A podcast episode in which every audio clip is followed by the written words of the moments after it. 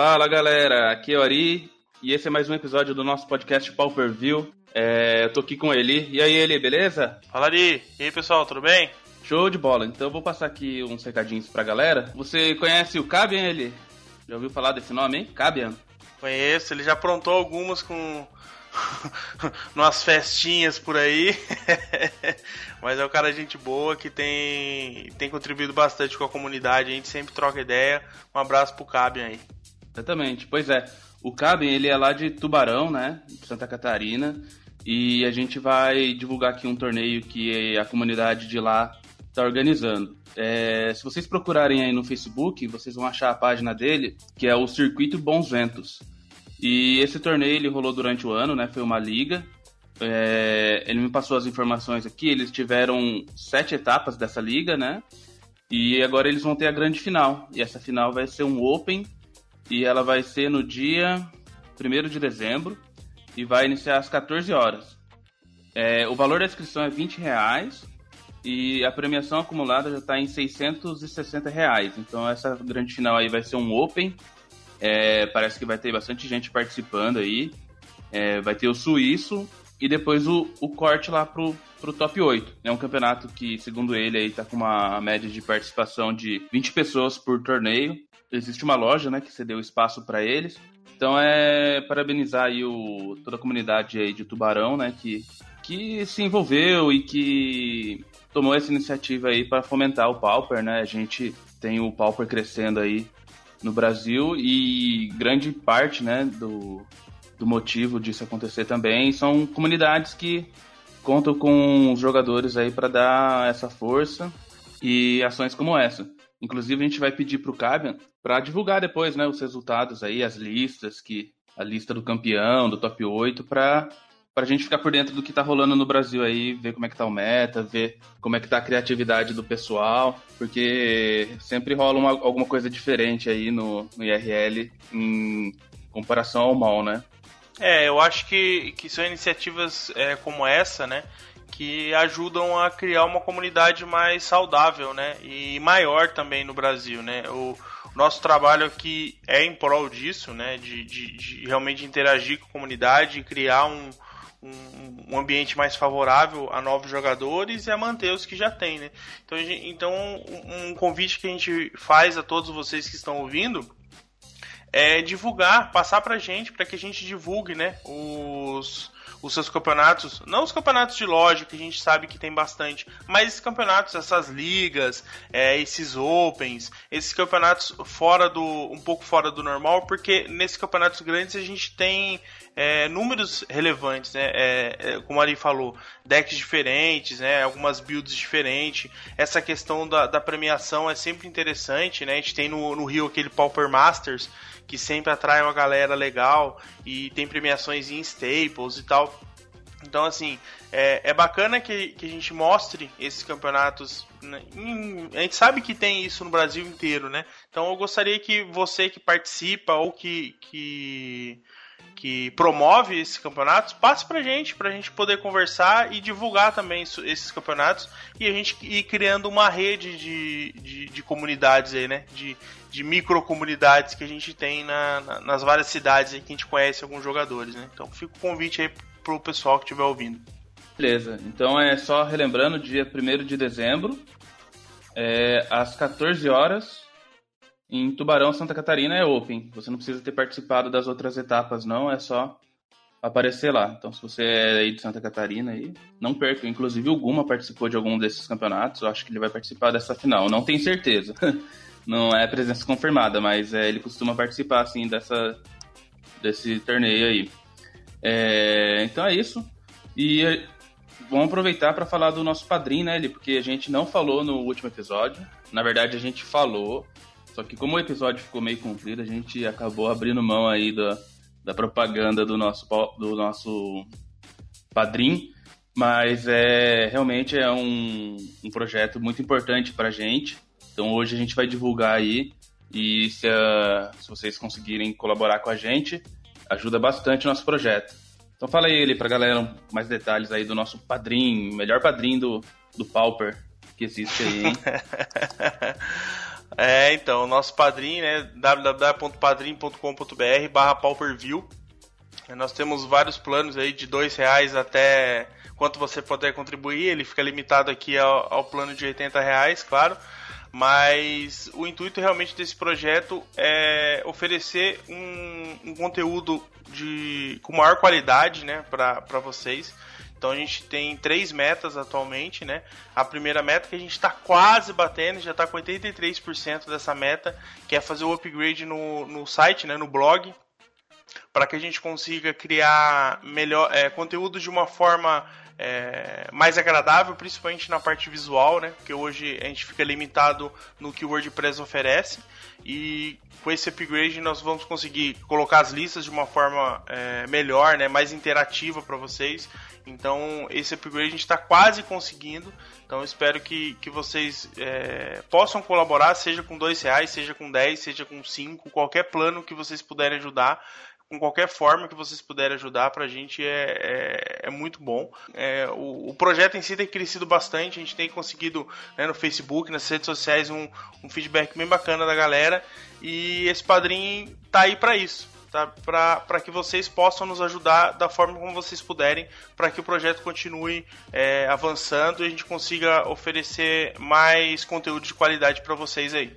Beleza, inclusive eu gostaria de agradecer aqui aos padrinhos, né, que, que as pessoas que já são padrinhos, é, realmente é, o fato do, de vocês apoiarem a gente é, nos motiva demais, né, para continuar com esse projeto e dizer que as recompensas, né, estão no forno. A ficha de, do plano cinco reais, né, que é uma ficha do exclusiva do Pau View, já está sendo elaborada, já, já temos a arte estamos aí nos últimos detalhes com a, com a gráfica. E é uma ficha lindona, né? Ele do, do Monarca, aí para quem joga de Boros Monarca ou joga aí de Mono Black com Monarca. É, assina esse plano aí porque a ficha tá muito bonita, vai ficar bem caprichada, a gente fez com bastante carinho. Todas essas recompensas, né, a gente pensou com bastante carinho e as metas também, né? São todas metas assim que a gente é, vê que o ouvinte, né, e o quem acompanha a gente vai vai realmente se beneficiar dessas metas aí que a gente tem. E espero que em 2019 aí a gente possa continuar evoluindo, certo? Certo, é, 2018 já foi um ano muito bom, né? Está sendo um ano muito bom, com várias é, conquistas aí alcançadas, né? Essa motivação extra aí pro, pro nosso projeto. E claro, essas recompensas aí é, é mais um, um pequeno simbolismo daquilo que vocês estão fazendo pela gente, né? Tem as fichas, tem outras recompensas aí, caneca, camiseta que a gente já está elaborando para isso. Mas essa ficha realmente está tá muito bacana. Eu com a sempre conversa para criar um material não só de qualidade, mas que seja útil, né? É, para quem já recebeu aquele cartãozinho nosso do, do, do, do projeto, a parte de trás né, tem o DCI, para você anotar o DCI e guardar na carteira, né? Então a gente não quer só criar um, um, item que você vai deixar guardado aí e não vai utilizar, né? Então a gente quer itens que você realmente utilize na, na sua jogatina, na sua ida às lojas, aos eventos, né? Então essa é a nossa ideia de dessas recompensas aí, seja essas dadas, seja essas do, do padrinho também. Falei para você que era o melhor padrinho do Pauper do Brasil? É isso aí, galera. Então, o link tá aí na descrição do episódio entra lá e ajuda nós. Mais algum recado, ali? Não, recado acho que não. Acho que a gente gostaria de, de fazer um, um breve anúncio em relação a, ao, ao episódio de hoje, né? A gente é, conversou bastante com, com, o nosso convidado. É, foi um episódio pensado há meses atrás conversamos bastante entre a gente e com o convidado para que isso desenro fosse desenrolado de uma forma é, útil para quem estivesse ouvindo, né? Não simplesmente como, como notas aí que você vai, vai fazer, não, mas de uma forma que você se identifique e consiga colocar os seus objetivos né, dentro desse, desse episódio realmente e se ver ali nas conversas que a gente teve para que você utilize isso e realmente melhore como jogador. É, em alguns momentos ali a gente fala até como pessoa, né? Como você melhorar como pessoa dentro do ambiente do Magic, o que é muito importante também. Então eu acho que essa conversa que a gente teve com, com o Valente é, é realmente algo marcante pra gente, né? O Ari lutou bastante para que esse tema a gente conseguisse colocar e, e, e, tem muito mais conteúdo sobre esse tema ainda, né? Vocês vão perceber durante o, o episódio que a gente não consegue abordar tudo, né? O Valente é um cara que tem uma vivência muito grande disso e realmente tem muito a, a, a se falar. É, a gente já está preparando novos episódios sobre isso. Né? A gente vai deixar é, esse, esse episódio sair e ver qual vai ser o retorno da comunidade. Né? Para a gente colocar, mas a gente já tem pauta para pelo menos um ou dois episódios ainda sobre o tema. Então espero que vocês comentem bastante, que gerem discussões é, válidas, é, que gerem discussões úteis e relevantes sobre o, o, o Magic e, e, a pessoa jogador, né? O que, que ela pode fazer para que a comunidade em si seja melhor. Bom, acho que é isso aí mesmo, né? Ele, como você falou, é um tema bem amplo. É, eu vejo vários jogadores é, profissionais é, que geram conteúdo aí falando sobre o tema, sempre tem dicas de como ser um jogador melhor e tal.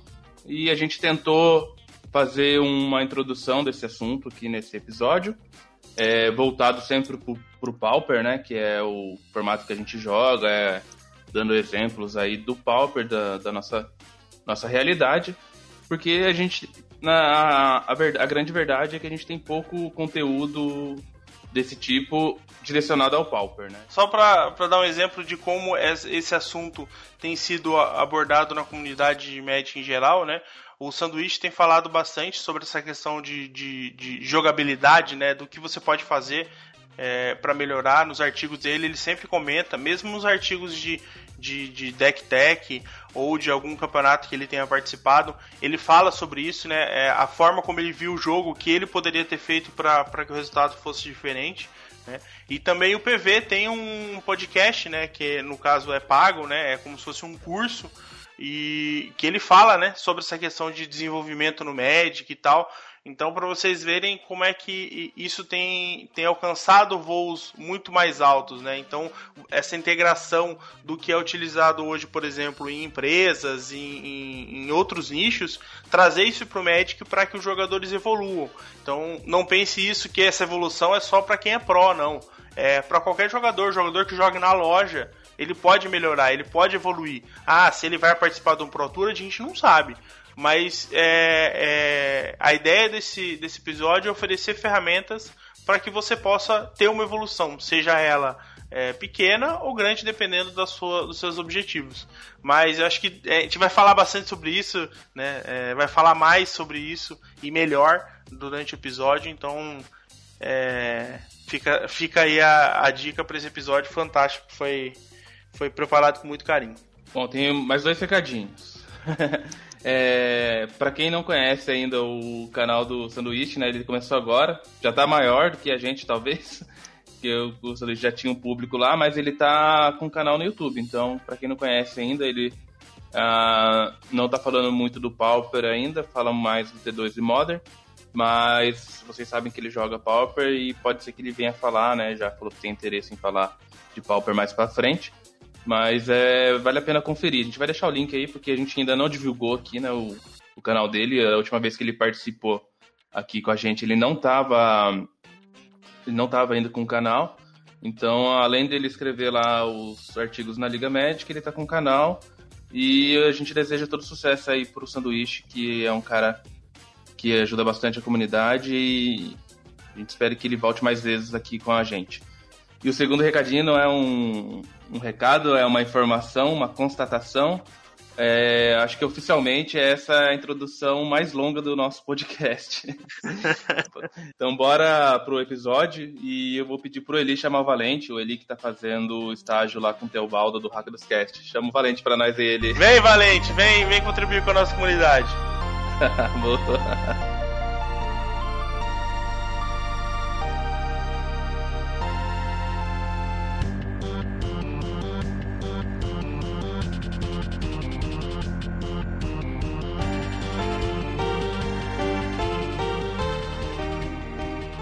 No episódio de hoje, a gente vai abordar um conteúdo diferente do que a gente está acostumado a trazer aqui no nosso podcast. é, a gente vai explorar os meios e recursos para melhorar o seu nível de jogo. Independente de ser competitivo ou não, a gente espera que esse episódio seja útil para você de alguma forma, se o seu objetivo é melhorar um pouco no jogo. E para isso, nós convidamos o nosso amigo Lucas Valente, aqui de São José dos Campos, que joga Magic, né, Pauper com a gente. E eu vou falar um pouquinho para vocês é, sobre o Lucas. O Lucas é engenheiro e Master Coach com MBA em gestão empresarial. Hoje ele atua como coach e consultor, ajudando empresas e pessoas a despertar todo o potencial e alcançar os seus objetivos. E aí, Lucas, beleza? Opa, Ari, beleza? E você? Tranquilo. Primeiramente, né, obrigado por aceitar o nosso convite aí para conversar com a galera hoje. A gente está bem feliz aí de estar tá gravando esse episódio com você. E eu vou pedir para você se apresentar para a galera aí, falando um pouquinho de você e um pouquinho da sua história com o Magic. Pode ser? Ser, combinado. Legal, cara. É, eu também agradeço imensamente a oportunidade de estar aqui falando de duas coisas que eu amo, né, que é ajudar pessoas a melhorar e o Magic, né, nosso hobby. É, eu comecei no Magic em 2001, quando eu fui a uma loja que tinha bastante coisa geek, mas também tinha coisas vintage, né, discos antigos, CDs, rock, muitos livros.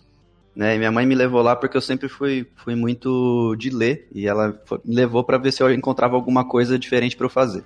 Chegando lá, eu comecei a conversar com o dono, tinha 11 anos na época. Comecei a conversar com o dono para ele me mostrar as coisas que ele tinha lá. E ele perguntou: Ah, você gosta de, de jogos? Falei: Cara, gosto. É, eu jogo bastante videogame, né? Ele falou: Ah, então tem um jogo aqui que ele é diferente, não é no videogame. E me apresentou um kit introdutório do Magic, sétima edição. Eu lembro que era um deck azul versus um deck vermelho. Antes disso, é, eu lembro que quando eu tinha uns 6 anos de idade, mais ou menos, a minha prima tinha um baralho de Magic. Só que eu nem, nem sabia o que, que era, não sabia ler direito ainda. E ela me mostrava as cartas. E quando o dono da loja trouxe para mim, eu lembrei é, que eu, quando eu era bem pequeno eu, eu, eu, já mexia nessas cartas, mas não sabia jogar ainda. Eu lembro que tinha um dragão de Shiva que eu ficava babando nele. E ela falava que era a criatura mais absurda que existia no jogo.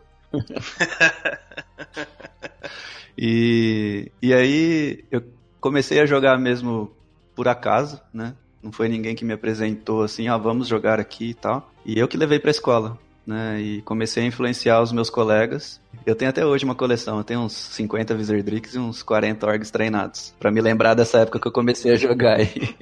Grande Wizardrix. É, mas aí era só brincadeira de escola, né? Aquela época a gente jogava no asfalto mesmo. Então as cartas dessa época estão naquele estado, porque a gente jogava sem shield, na calçada mesmo. E fui cada vez mais me envolvendo. Eu fiz parcerias de coleção na época com dois amigos. Então nós começamos a colecionar juntos para expandir, né? É muito gostoso. A gente vivia pro Magic uma época aí. Se não estava estudando, estava jogando Magic. E o competitivo foi mais ou menos não lembro exatamente o ano, mas era aquele deck o G Madness, que foi o meu primeiro deck competitivo, em que ia o Vorme arrogante, é, o deck de loucura, sabe? Que vai o Vorme arrogante, é, um mestiço selvagem para você descartar criaturas, lógica circular para anular, um deck meio tempo, que hoje é o meu, meu arquétipo favorito e foi o meu primeiro deck competitivo. Acho que é isso. Bacana. Ô, ô Lucas, é, atualmente você joga quais formatos? Legal, hoje eu jogo basicamente Pauper e Cubo. Eu já joguei competitivo um pouquinho de Modern, joguei bastante T2, principalmente na época de Innistrad, né, quando lançou a Liliana do Véu lá, é, eu tinha um deck Tier 1 e joguei bastante. Sempre joguei muito pré-release, é o meu formato preferido, né, meu evento preferido, formato não. Porque é muito divertido, né, e eu acho que todo mundo tem as mesmas chances. E por eu gostar de bastante de deck building, então eu acabo me saindo bem nesse tipo de evento. Bacana, eu queria só é, expor, né, pro pessoal, assim, que o, que o Lucas, ele influencia bastante aqui a gente, né, do Pauper View. O, tanto o Eli quanto eu, a gente costuma jogar bastante Cuba aí com o Lucas e tem aprendido bastante com ele. E a ideia, né, de fazer esse episódio foi devido à experiência que a gente tem com ele e tal. E eu até vou pedir pro Eli, né, para falar um pouquinho mais sobre essa conversa que a gente teve, essa, essa ideia, sobre o tema do podcast de hoje. Isso, é até aproveitar a oportunidade, né, e agradecer o Lucas que ele ele se filiou ao, ao padrinho do canal também, né, do nosso projeto, né, agradecer ele de forma oficial aí, né, sobre, sobre isso aí, né, então valeu, Valente, obrigado por apoiar nosso, nosso projeto aí. É isso, achei que você não ia agradecer, pô, esperou o episódio. E realmente, Brincadeira, vamos lá. E realmente isso que o Ari falou, é, a gente já se conhece há um, há, um, há um, tempo, não muito, mas né, já tem pelo menos um, um, pouco mais de um ano aí que a gente se conhece e joga. E a gente, eu com o Ari, a gente sempre conversou sobre o, alguns pontos que o, que o, que o Valente comentava, né? É, de, de que ele observava bastante o jogo, observava bastante os jogadores, né? E, e vários temas foram sendo recorrentes, né, de, de, de acontecer e tal. Então, quando a gente começou a pensar, né, desse, nesse tema, né, em como é, organizar esse tema, é, a gente procurou de é, expor e analisar situações diretas, né, onde as nossas ações influenciam os nossos resultados. Né? Então, coisas que a gente poderia estar fazendo que é, influenciaria em como a gente conquista né, a, os nossos objetivos. Então, um dos conceitos principais que, que ajudam nesse, nesse processo de melhoria é a autorresponsabilidade. Né? Nós sabemos que o Magic é um jogo complexo, né, que tem muitos aspectos que a gente não controla, no entanto, a forma mais rápida de evoluir é focar nos aspectos e situações que nós temos controle, né? assumindo assim que a gente tem uma responsabilidade sobre o que a gente faz e os resultados que vêm depois disso. Né? E esse é um, é, um, é um tema amplo, né? é bem complexo e o Valente poderia falar mais sobre isso, né? É, como é que a autorresponsabilidade aí vai influenciar e como ela é decisiva para esse processo de melhoria. Legal, Eli. É, acho que esse é o link principal mesmo. E só uma definição, né, para a gente começar: a autorresponsabilidade é uma capacidade.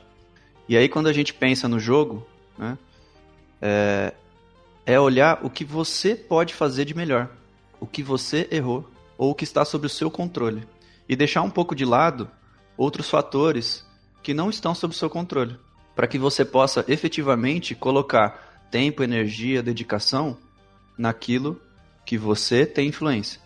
Quando você passa a trabalhar dessa forma, os ganhos que você vai ter vão ser muito maiores.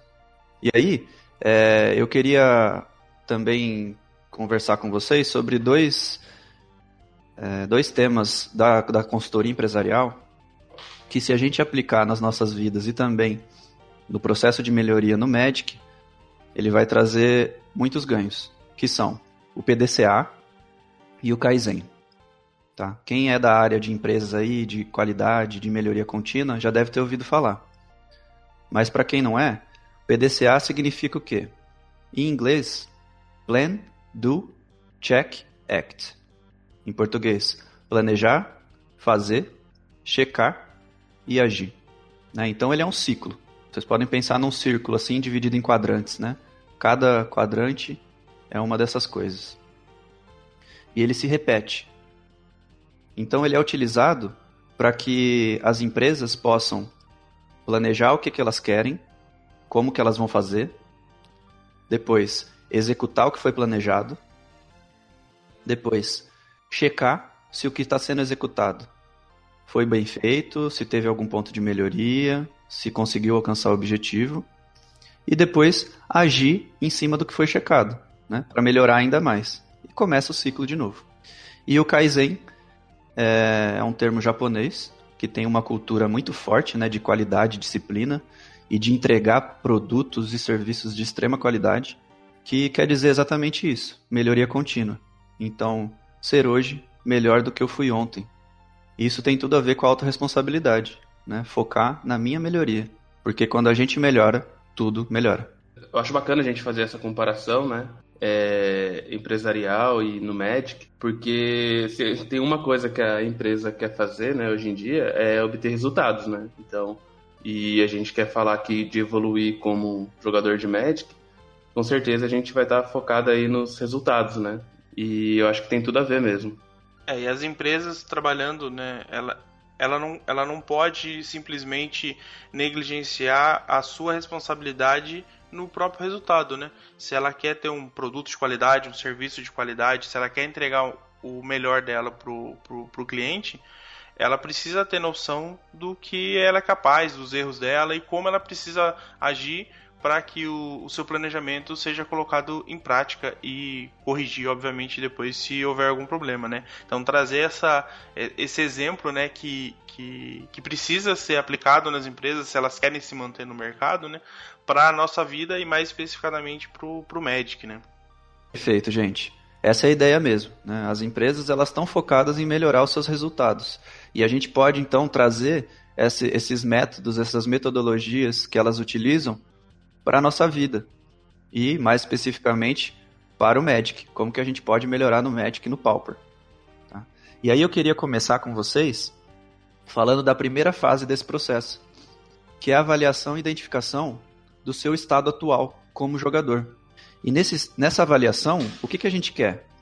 Nós queremos identificar quais são nossos pontos fortes, quais são nossos pontos de melhoria, onde que eu sou bom no Magic, onde eu não sou ainda, poderia ser melhor. Tá? É, existem várias formas de você fazer isso, mas basicamente é você ter um olhar crítico para o que você sabe fazer bem e o que você não sabe. E daí a gente vai partir para as próximas etapas. Ah, bacana, bacana. É... Saberia dizer qual é o seu estado atual?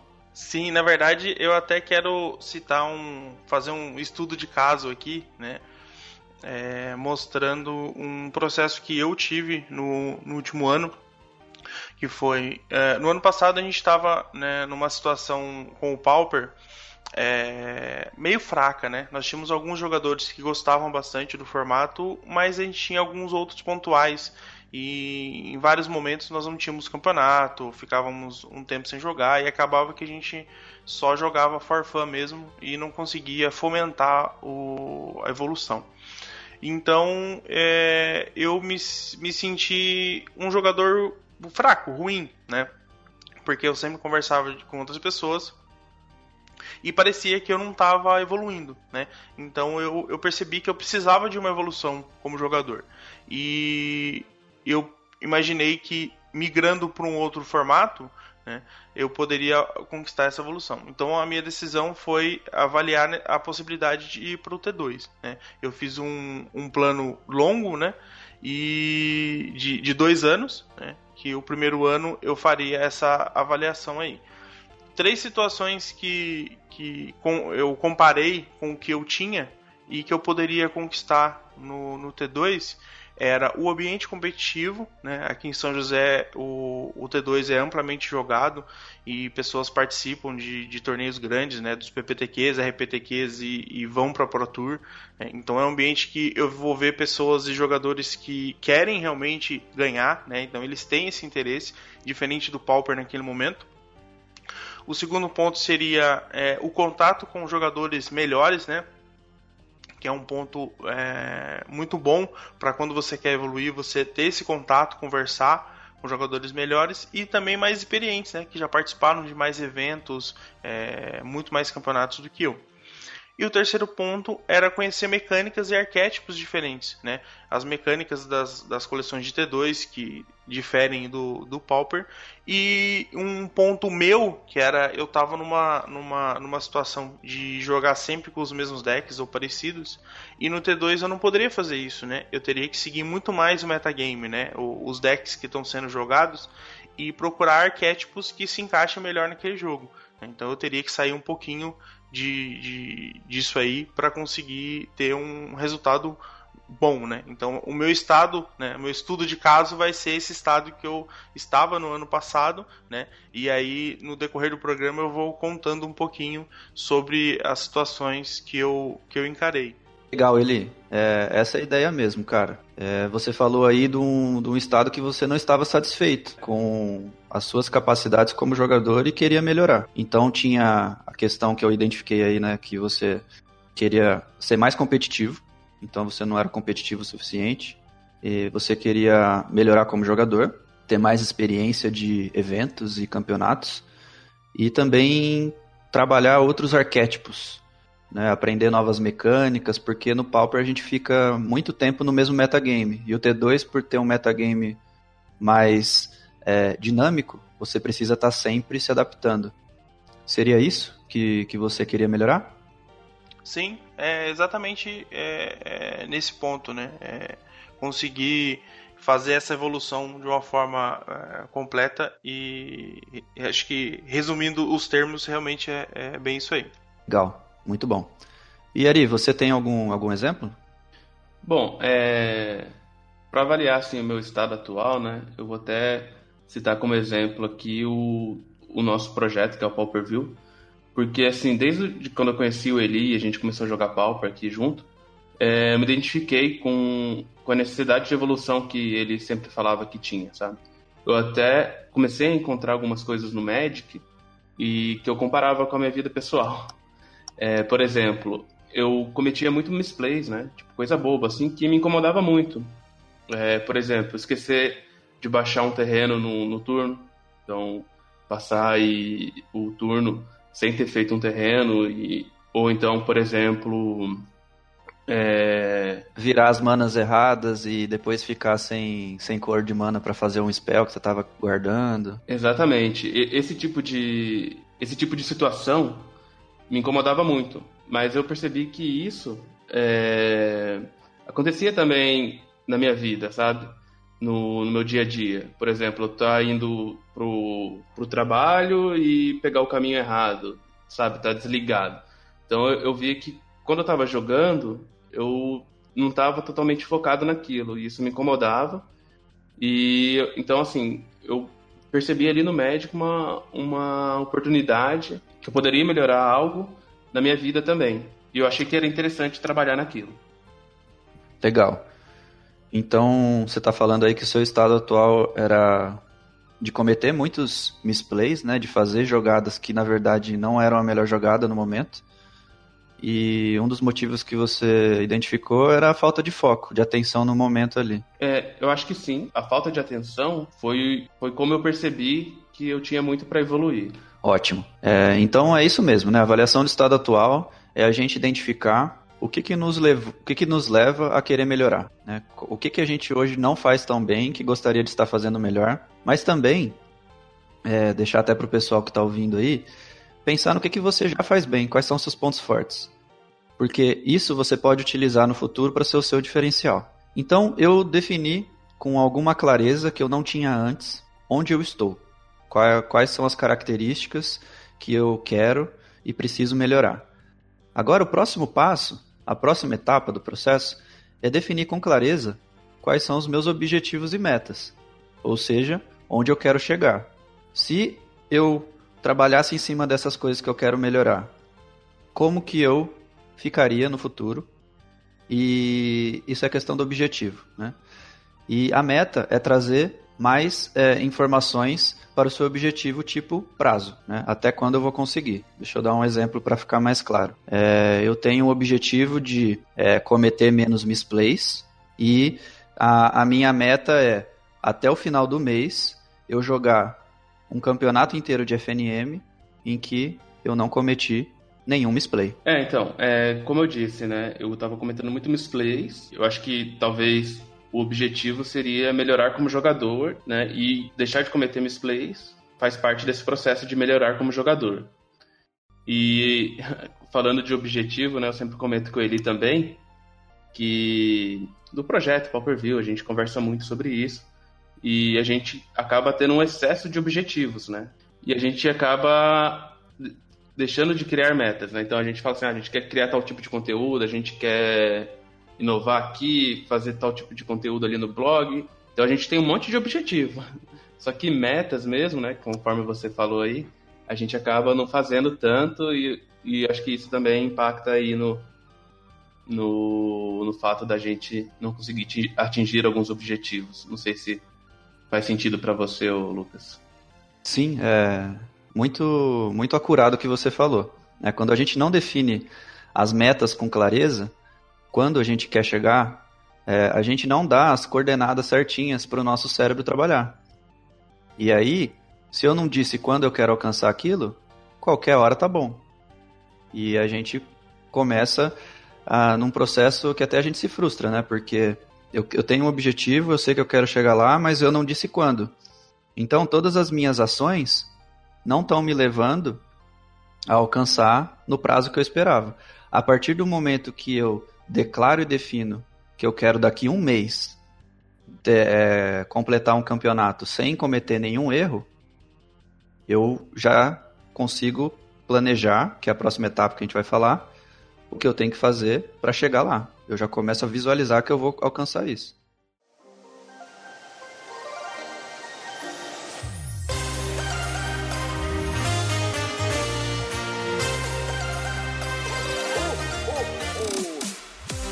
Então a gente tem um objetivo que é algo mais amplo, que é algo que eu quero alcançar, e as metas para cada objetivo, que são quando que eu vou alcançar, como eu vou saber que eu alcancei aquela meta? É a partir dela que eu vou dar as direções exatas de onde eu quero chegar para saber se eu estou seguindo nesse caminho. É, ô Lucas, por exemplo, é, eu falei aí um, um, objetivo que eu tenho, né? Mas ele é um pouco amplo demais, eu, eu acredito. É melhorar como jogador. É, por exemplo, eu vou participar do Nacional Pauper no final do ano.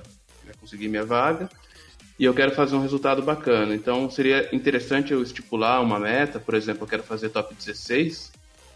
É, eu acho que seria uma, um objetivo ou uma meta fazer o top 16 lá no, no Nacional Pauper?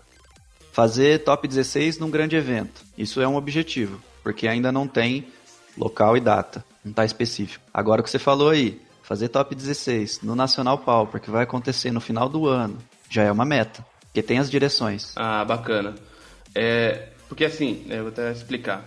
Eu sempre tive né, esse objetivo de fazer top 16 no campeonato grande, mas eu nunca me planejei nem, nem é, me comprometi muito com isso, entendeu? Eu apenas coloquei ele na cabeça e não trabalhei para que isso acontecesse. Então, talvez é, você possa me ajudar nisso aí, nesse episódio de hoje. Legal. É, a partir do momento que você não define a meta com clareza, o que, que acontece? Tá tudo bem você não chegar no seu objetivo ainda. É, então você vai participar do grande evento em que você tem a vontade de fazer um top 16, só que como você não declarou e não trabalhou efetivamente para isso, quando você não alcançar o top 16, você vai falar: ah, não, tá tudo bem, tem outros eventos ainda. E vai postergando, e postergando, e postergando. Quando você declara a meta e fala: meu, eu quero fazer top 16 no próximo Nacional Pauper, Aí você já acende um monte de luzinha aí na sua cabeça que vai, começa a perguntar, meu, como que eu faço para eu estar tá num nível suficiente para daqui a alguns meses conseguir fazer top 16 no grande evento?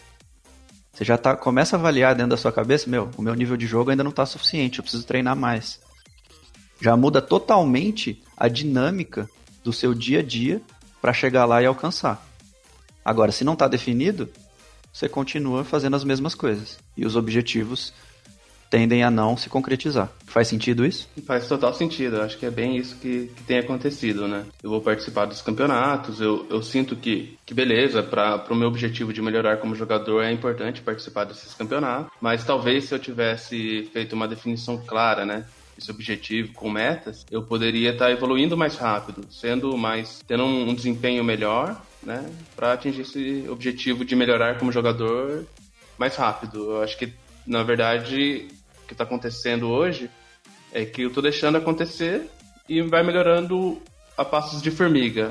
Acho que seria bem isso. Legal. E isso acontece bastante.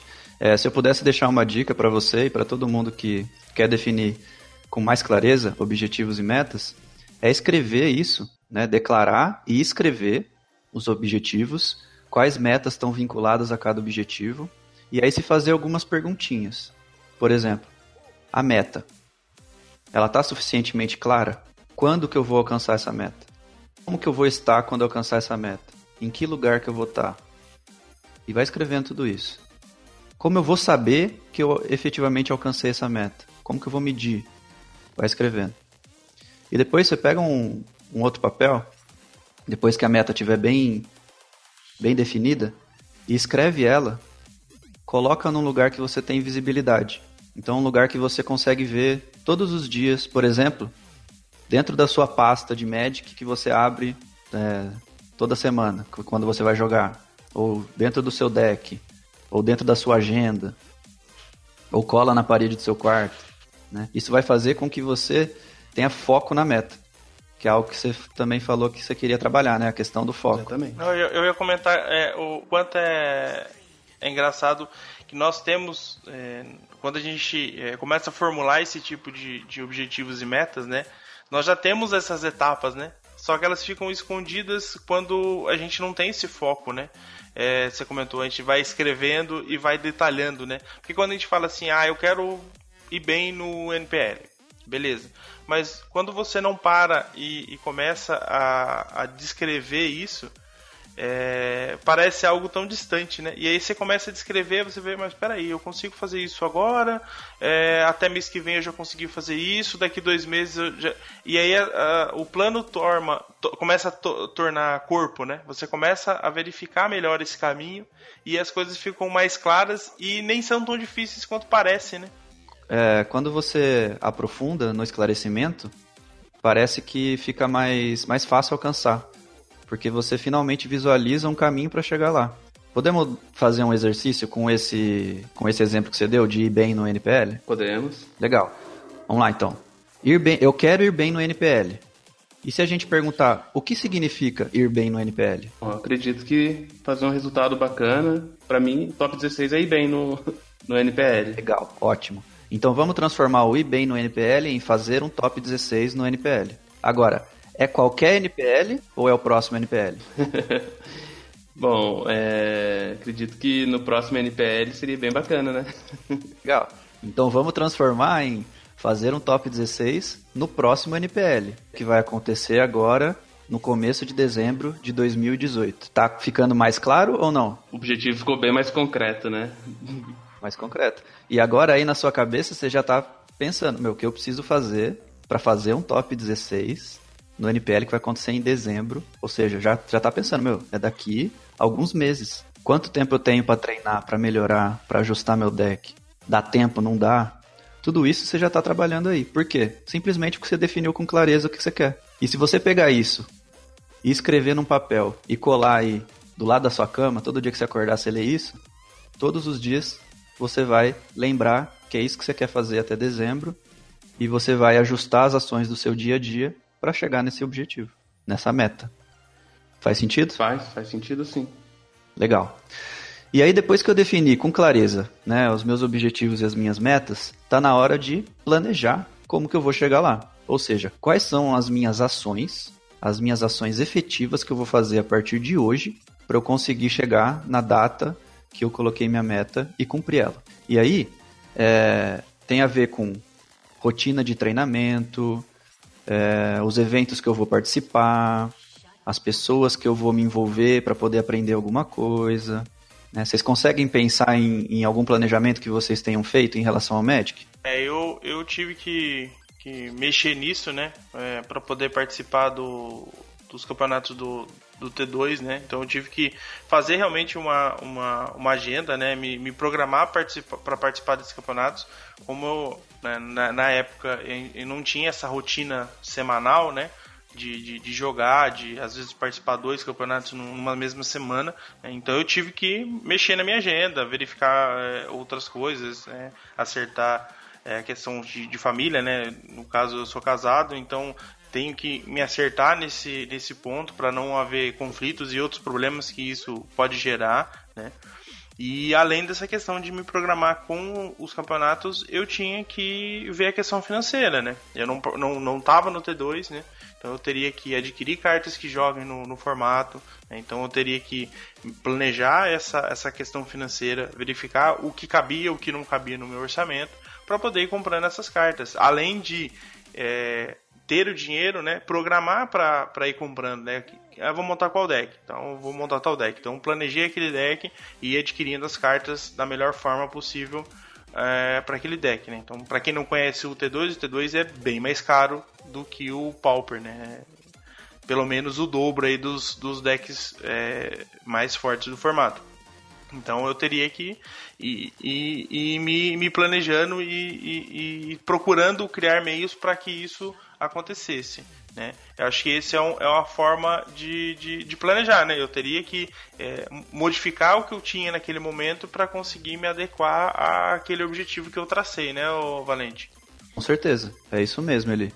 E aí você falou de algo muito importante quando está fazendo um planejamento, né? Que é avaliar os seus recursos. E aí você avaliou o seu tempo, né, da sua agenda, que é um recurso que você tem para poder treinar, para começar a participar de, de novos torneios num, tor num formato diferente. Né? Então você tem que investir mais tempo. E aí você tem que avaliar as outras áreas da sua vida, né? Porque você vai ter que sacrificar algumas outras coisas que você fazia, ou fazê-las melhor, de uma forma mais eficiente, para efetivamente ter o tempo para investir nesse novo formato. E a questão financeira, que é o recurso que a gente utiliza para comprar as cartinhas, para montar os decks. E como você disse, realmente o T2 é um formato um pouco mais caro que o Pauper, pela questão também da rotatividade, né? Você não fica com as cartas para sempre. Elas estão sempre, o metagame está sempre se ajustando. Cada edição nova muda completamente os decks que estão lá em cima. E para ser competitivo, você tem que estar tá com os decks Tier 1. E me diz aí, você chegou a, a, colocar no papel esse planejamento ou você fez mais na cabeça? Como que foi? A parte de de campeonatos, eu acabei, né, seguindo mais ou menos o que já tinha, ficou mais de cabeça, né? Não criei uma, uma rotina nem de treinos, nem de participação dos campeonatos, né? Como era algo mais simples, eu fui mantendo na cabeça. Da parte financeira, eu procurei estabelecer um, um teto, né, até quanto eu posso gastar que não vai atrapalhar, né, os outros aspectos da, da minha vida, né, não vai, é, vou comprometer nenhum, nenhuma conta, nenhum outro, nenhum outro é, processo, algum etapa da minha vida aí por causa do, do dinheiro gasto com o Magic, né? Então essa é uma, uma situação que eu procurei controlando mais, planejando quanto cabia, né? Para poder fazer essa, essa compra, mas não chegou a ser tão detalhado, né? Legal, mas você já fez algum tipo de, de planejamento, o que evitou que você desbalanceasse outras áreas da sua vida, né? Então, esse é um dos papéis do planejamento também, né? Evitar que a gente cometa alguns deslizes aí e tenha alguns problemas futuros por sair fazendo as coisas é, meio que no escuro, né? E aí eu vou até dar o meu exemplo de algumas vezes que eu voltei a jogar e quis voltar direto pro T2 e sair comprando as cartas sem planejar. E o que aconteceu é que uma vez eu estava voltando e depois de um, de um tempo grande que eu tinha parado e não avaliei direito as rotações. E aí eu gastei quase mil reais num deck em que eu consegui efetivamente jogar com ele por dois meses. Foi bastante frustrante. É, e, e um outro exemplo real que me vem à mente agora é quando eu, outra vez que eu fui voltar e tava na época do cóptero do contrabandista, que ele tava jogando em todos os decks, né? Aí eu comecei a olhar as decklists lá, falei, caramba, essa carta aqui eu vou comprar. Nem tinha um deck certo ainda para jogar, falei, mas vou comprar porque tá jogando em todos. Só que por eu não me planejar e não ver direito o que estava acontecendo no cenário, eu não, não, não tinha visto que todo mundo já estava dizendo que essa carta ia ser banida. E aí aconteceu que eu paguei 200 reais em quatro cartas, Aí essas cartas estavam vindo pelo correio. A hora que elas nem tinham chegado aqui em casa ainda, saiu a notícia de que elas foram banidas. É só para mostrar que se você planejar um pouquinho, você evita esse tipo de problema, né? Só, só fazer um comentário aqui, né, sobre essa parte de banir. É, foi a mesma coisa do, do Dragonette, que saiu lá no Pauper, né? O Trigreen Drake. Todo mundo já sabia que ela ia ser banida, né, quando ela saiu. Mas aí, no caso, o investimento foi bem menor e valeu correr o risco, né? Só pra jogar um pouquinho com ele. Mas era uma coisa que todo mundo já sabia que ia acontecer mesmo, né? Agora, voltando nessa questão de planejamento, Valente, eu tenho um grande problema com isso, né? Já, na verdade, assim, com, com tudo que, que a gente tá falando aqui, né? De definir objetivo e tal, eu acabo procrastinando. e não, não, não defino um objetivo claro, não, não planejo de forma que eu consiga atingir e eu acabo dando algumas desculpas, né, do que que para não fazer isso. Então a maior desculpa que eu tenho é a falta de tempo. É, hoje é, eu trabalho em São Paulo, né, então tenho uma rotina bem puxada.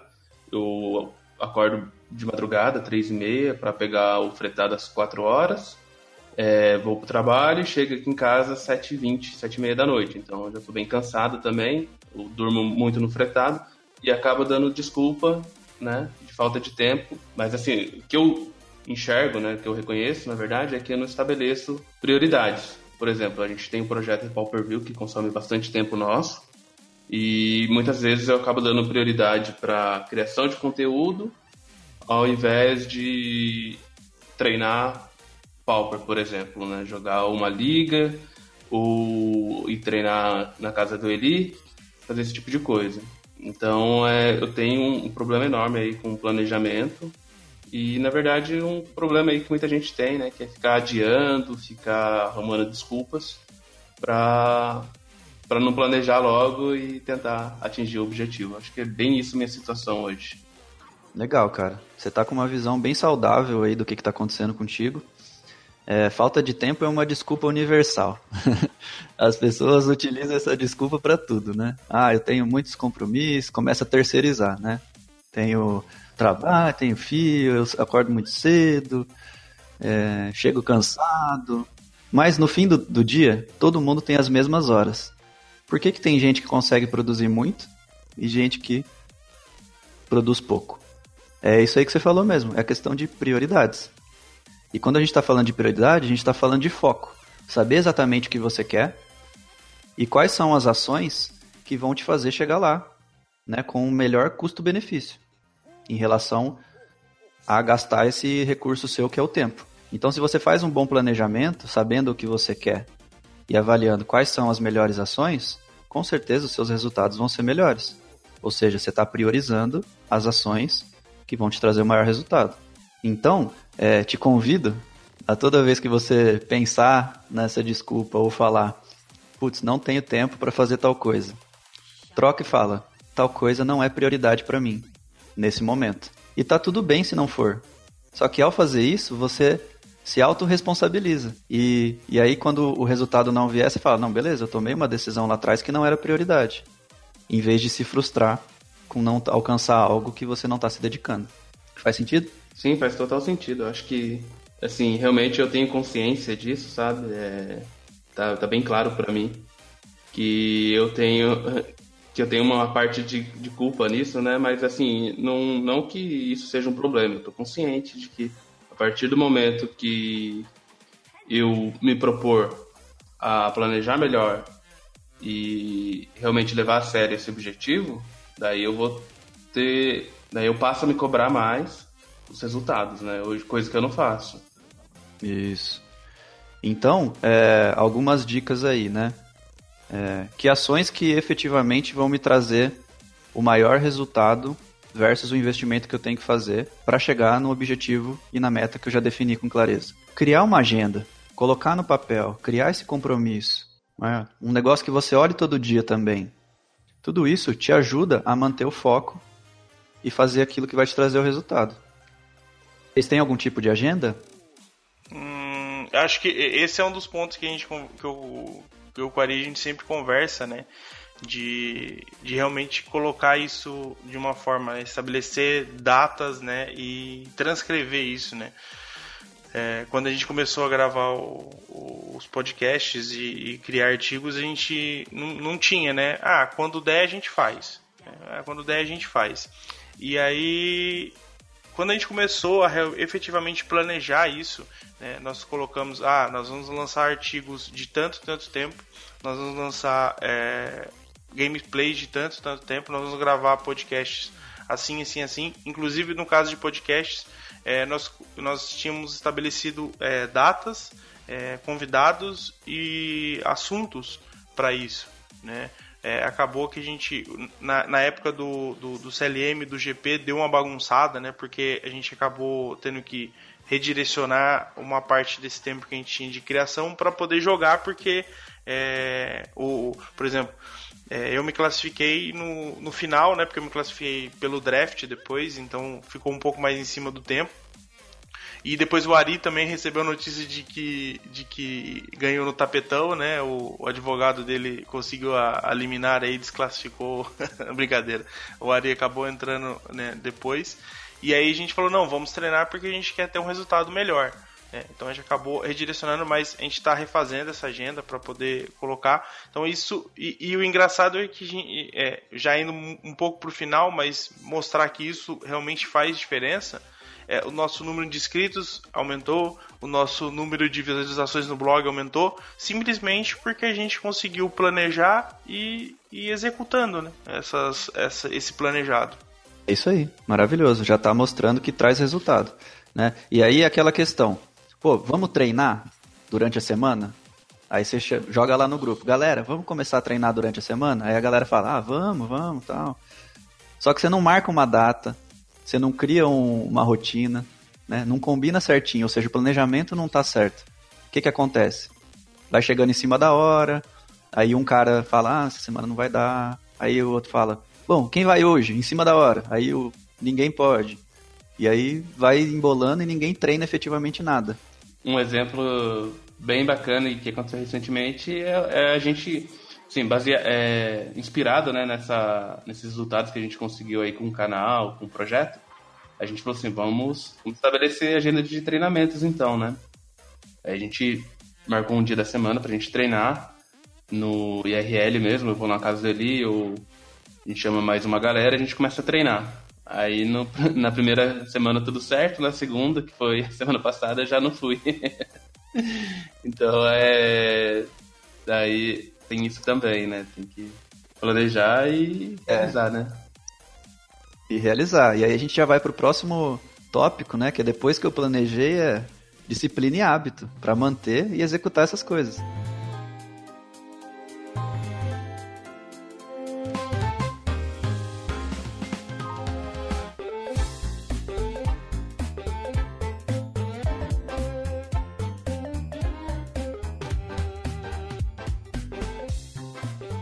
Porque os resultados, eles não vêm rápido, né?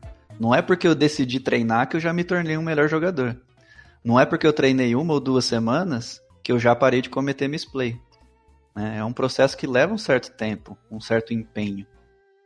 E todo novo hábito que a gente vai desenvolver, é, existe um certo período de desconforto, né? Em que a gente está fazendo coisas diferentes do que a gente está acostumado fora da nossa zona de conforto. Às vezes a gente está sacrificando outras coisas que a gente gosta para estar tá ali fazendo algo. E quando a gente só foca no resultado, é, pode ser que a gente desanime no meio do percurso, porque o resultado não vem rápido. E aí entra a disciplina e o hábito de manter até o ponto que os resultados comecem a aparecer. Depois que o resultado apareceu, aí com certeza você vai ter motivos claros para continuar fazendo que é o que vocês comentaram, né, que aconteceu aí com os resultados que vocês tiveram no NPL. Vocês têm aí alguma historinha para contar sobre é, desafios que vocês tiveram em relação a manter a disciplina, de um novo hábito que vocês estão tentando desenvolver? É, eu, eu, eu tive é, um pouco de problemas né, nesse começo do, do, do, T2, né? Porque, como eu comentei, né? Era um, era um formato que eu não conhecia, né? As mecânicas, as cartas em si, né? Então, assim, me familiarizar, familiarizar com as mecânicas, né? É, foi difícil, porque eram coisas que o pessoal já conhecia, né? Porque eram, é, é, é, um, é um formato que rotaciona, né? Então as cartas vão entrando, vão saindo, mas o pessoal vai se adaptando. E eu caí de, de paraquedas no meio do, do processo. Né? Então entender as mecânicas, entender as rotações, né? entender é, como é que o formato é, se altera, né? É, ele começa, quando a rotação começa, ele começa de uma forma, ele vai se estabilizando e logo depois ele vai, vai modificando já na esperança das próximas cartas que saem e tal. Então tudo isso foi difícil claro, além de, de, de conhecer né, as cartas, conhecer o metagame, né, conhecer é, os arquétipos dos decks, o que é mais forte contra o que, o que é melhor adaptado, né, isso foi difícil. E, e, tipo, a partir do momento que eu fui, man, né, fui lá, criei meu deck, montei meu deck e fui jogar, é, perder alguma partida por isso era difícil.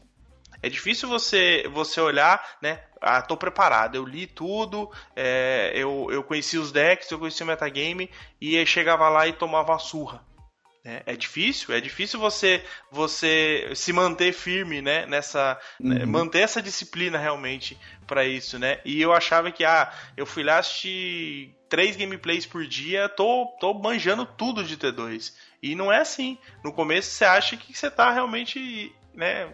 Abafando, né? E você chega lá e toma uma surra de um deck que pff, nem joga no metagame e aí você não, não, não sabe para onde ir, né? Então é complicado você saber lidar com isso e realmente criar esse, esse hábito de estar tá estudando, né? De estar tá aperfeiçoando, de estar tá observando aquilo que está acontecendo realmente, né, Valente? Eu acho que isso é um, é um, é um ponto que você precisa manter essa persistência, né? Acho que essa força de vontade e persistência que você precisa para conseguir eh, manter a disciplina e mantendo os hábitos, né? E procurando reforçar as coisas que você faz bem, né? Talvez, é, como você falou, né? Sempre anotar ou de alguma forma registrar tudo aquilo que acontece, né? Isso, é isso mesmo, Eli. Você deu exemplos muito bons em relação ao que pode acontecer no, no começo, principalmente, né? Do processo em que você não vê os resultados, ou pode ser até que você tenha uma piora no começo, porque você está trabalhando de uma forma totalmente diferente do que você está acostumado. Mas a palavra-chave que você usou aí, né, as palavras que são sinônimos nesse sentido, é perseverança e força de vontade, né, para superar essa etapa inicial. Que depois dela os resultados vão vir, e vão vir de uma forma muito rápida, porque quando eles começam a vir, eles vêm numa crescente exponencial. Você passa um hiato de tempo assim sem resultado nenhum. Mas depois, quando eles vêm, eles vêm rápido. E eu gosto muito de uma frase do, do Lance Armstrong, que é um atleta, né? É, é aquele ciclista que teve câncer e que superou é, muitas barreiras e foi campeão de, em vários campeonatos de ciclismo. Que ele fala que a dor é temporária. Ela pode durar um minuto, uma hora, um dia, até um ano. Mas eventualmente a dor some. E outra coisa entra no seu lugar, que é o sucesso. Mas se você desiste, a dor, a, a dor dura para sempre. Né? Que é a dor do arrependimento, de ter desistido. É, eu acabo me identificando um pouco com essa frase que você falou, né? E com o que ele falou também, da seguinte forma lembrando, né, do, do tópico anterior que eu falei de planejamento, que eu acabo arrumando desculpa, procrastinando, eu identifico que existe um receio de se comprometer, né, com essa meta. Então, para não ter essa frustração de não atingir um objetivo, eu acabo é, procrastinando, arrumando meios de não me comprometer com esse objetivo. E aí cai no, nessa frase que você acabou de falar, né? É, que de uma maneira ou outra eu vou estar ali sempre incomodado porque eu não atingi esse objetivo que eu tenho de fazer um top 16. É isso aí. E aí, se, se tiver uma coisa que eu posso dizer sobre isso, é, para ajudar, é a questão de lembrar do porquê que você decidiu entrar nessa jornada de melhoria. Né? Quais foram os motivos que te levaram a querer ser um melhor jogador? Esses motivos têm que ser maior do que essa dor do crescimento. Senão vai ser difícil mesmo. A todo momento você vai estar pesando na balança. Vale a pena? Não vale? Né? E, e lembrar que é temporário, né? E que se já que você decidiu entrar nisso e já está sofrendo um pouquinho, pô, pega uma recompensa, né? Em vez de desistir, é só mais um pouquinho. Aí entra a força de vontade, a perseverança. Mais algum exemplo, Ari, que você lembra em questão de disciplina, de hábitos? Acho que, acho que não, Valente. O que eu posso falar, né, aqui nesse tópico, é que mesmo não, não tendo uma rotina de treinos e tendo feito isso da, da maneira que, que seria mais correta, né, mais organizada, por, por assim dizer, é, eu consigo ver alguns resultados, né? Então isso me anima também. Por exemplo, eu não estou atingindo a meta ali de fazer o top 16, mas eu estou vendo evolução. Uma evolução um pouco mais lenta, mas eu consigo ver uma evolução.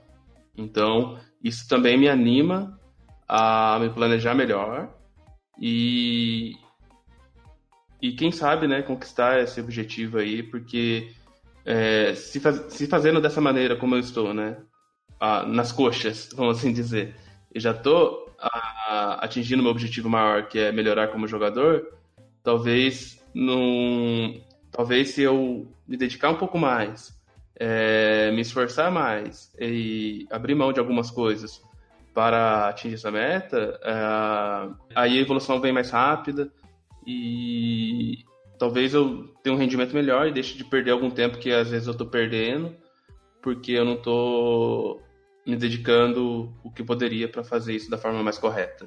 Legal, é isso mesmo. É, então, o, o, resultado é algo que vai nos motivar. Né? Então, como que a gente pode fazer para saber se eu estou melhorando ou não? Como que eu posso fazer para eu chegar é, o mais rápido possível na consciência de que os resultados estão vindo? E a gente passa para o próximo tópico, né, que é medir os resultados. A gente não tem gestão sobre aquilo que a gente não mede.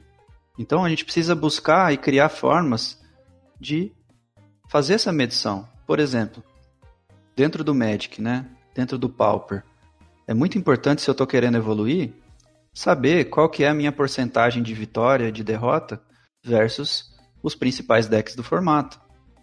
É importante saber se eu estou jogando melhor quando eu estou na play ou quando eu estou na draw, com quais tipos de arquétipos eu me dou melhor, né? E tudo isso exige um certo tipo de medição. E aí eu pergunto, Eli, você tem algum alguma coisa que você faz para ajudar nessa medição? Na verdade, quando você avalia de uma forma bem bem criteriosa, né, esse tipo de resultado, você realmente tem, o ideal é você anotar, fazer uma planilha, né, fazer algum controle bem bem mais técnico disso.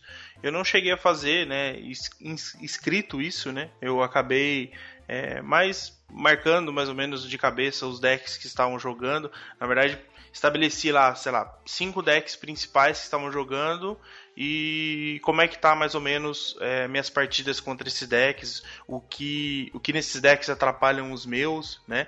Então eu fui trabalhando em, em relação a isso. Então o deck que eu comecei eu acabei modificando, ou no meu caso cheguei até a ter dois decks exatamente para poder ter uma comparação melhor, né? De, de como é que cada deck é, se comportava contra um, um mesmo deck que estava bem no, no, no, no metagame no geral, né? O Ari falou bastante de misplay, né, de, de atenção. Foi difícil, é, às vezes, até medir alguns erros, porque eu não. Eu não. Eu não. Às vezes eu nem sabia que estava errando né? Eu não, não, não como eu não, não conhecia aquilo, ficava difícil às vezes medir, né? É, realmente o resultado que eu estava tendo. Será que é, eu errei? De certa forma, como meu objetivo era um pouco mais simples, né, nesse processo de evolução eu consegui é, medir realmente o, essas dificuldades e os resultados que eu tive de melhoria para a minha evolução no final, que era o, o principal, né? Acho que é mais ou menos é, é, essa ideia. Claro que às vezes a gente pensa no resultado como uma forma mais técnica, né, mais matemática, né, em números e tal, mas eu acho que às vezes esses objetivos é, mais subjetivos também podem ser levados em conta, né, Valente? Sim, sim. É, eu acho que a primeira etapa da medição dos resultados é qualitativa, né? É que você identificar mesmo esses erros, pontos de melhoria e depois você evolui para algo mais quantitativo, que é mais matemático, em que você vai poder efetivamente ver as taxas de melhoria em questão de nuances mesmo, né? Melhorei tantos por cento versus tal deck. Que aí, mas é um, é um, um resultado, uma análise que exige um controle mais apurado. E então, é, essa sua fala me, me lembrou de duas grandes dicas que eu comecei a utilizar quando eu queria melhorar. Que é sempre estar com um papelzinho do lado e anotar é, contra quem que eu joguei, qual foi o resultado em cada uma das, das, das partidas dentro da match, né? No game 1, se eu tava na play ou na draw, se eu ganhei ou perdi. Game 2, se eu tava na play ou na draw, e game 3 se tivesse, né? E, e também anotar embaixo os erros que eu achei que eu cometi. Pô, eu deveria ter muligado o segundo game eu quipei uma mão com duas lentes e faltou terreno. Quando eu criei esse hábito de começar a anotar, eu passei a trazer mais consciência qualitativa né, dos erros que eu estava cometendo. E aí a outra coisa que, que o seu, sua fala me lembrou também é de que a gente sempre tem coisas a aprender, né? principalmente quando a gente está entrando num formato novo. E é muito legal você pedir feedback para os jogadores que você acha que são melhores que você ou que têm uma visão diferente. Porque isso pode trazer para você consciência de coisas que você nem sabia que você precisava melhorar, nem sabia que era um erro, né? Que nem você falou. Então, esse hábito de pedir feedback é muito saudável. Claro que você precisa estar pronto para receber esse feedback. O cara não está te criticando, né? ele está querendo te ajudar. E quando você volta naquela questão inicial da autorresponsabilidade, fala, meu, legal, isso é uma grande oportunidade de melhoria, que eu posso trabalhar para melhorar o meu jogo. E aí você vê isso de forma produtiva. Sim, imagina se a cada vez que você vai jogar, a cada dia, cada campeonato que você vai, você voltar com uma série de anotações sobre os pontos de melhoria que você pode ter. E você dá uma estudadinha nisso em casa, dá uma pensada nisso. Você vai estar tá mais ou menos propenso a cometer isso de novo na próxima vez. É, eu acho que esse, essa questão de avaliar esses números, né, é, entra em, em, várias questões. É, no CLM que eu participei, por exemplo, é, eu anotei realmente as partidas, é, não cheguei a colocar erros, né, nos erros que eu cometi, mas eu cheguei a conversar com o pessoal, né, durante o campeonato ali, a gente é, acabava saudadas, a gente comentou, depois na viagem de volta a gente fez essa essa reflexão né, de, de alguns pontos e, e, eu acho que isso é importante, né? Você saber identificar erros, né? E, e, identificar os pontos positivos também, né? Aquela jogada que você fez e falou, nossa, realmente aquela jogada decidiu o jogo ou realmente aquela jogada foi é, duvidosa, é o que você faria, né? O que o, né, o seu amigo faria. Eu acho que é importante você ter essa essa forma de crítica realmente de analisar aquele, aquele ponto, né? Então, eu tenho alguns comentários né, a fazer aí sobre esse tópico, medir resultados. É, primeiramente, queria fazer um comentário né, sobre o que você disse é, de você jogar com uma pessoa e pedir o feedback dela depois, né? Eu acho que isso faz total diferença, porque quando a gente vai lá fazer o planejamento e a gente coloca, vou jogar, quero participar de torneios, quero jogar bastante, e às vezes é, você está jogando, né? Você está jogando muitos números de partidas e você está fazendo alguma coisa errada que você não percebe. E assim, às vezes você vai jogar 20 partidas, mas se você tivesse jogado uma partida, que você tivesse pedido feedback para o cara que joga com aquele deck sobre uma jogada que você fez, o que, que ele acha daquilo, é, uma partida poderia ter sido mais proveitoso para você, né? Porque o cara tem a visão dele ali que tá mais experiente com o deck e tal, e poderia ter te ajudado. Inclusive, eu tenho jogado algumas partidas, né, no mall e com pessoas que eu conheço e logo depois que termina a partida a gente começa a conversar, né? Olha, naquela jogada ali eu acho que você não deveria ter anulado aquela mágica, um, que realmente é forte no meu deck contra o seu é tal carta, é a melhor carta, então você tem que jogar em torno dela. Então isso é uma coisa que, assim, na teoria parece que é simples, né? Vou jogar tantos jogos, mas na prática faz total diferença e é a parte que eu mais gosto até quando eu, eu jogo um Magic e logo depois que termina a partida já vou todo ansioso e aí, como é que foi e tal, o que você achou daquela jogada que eu fiz ali?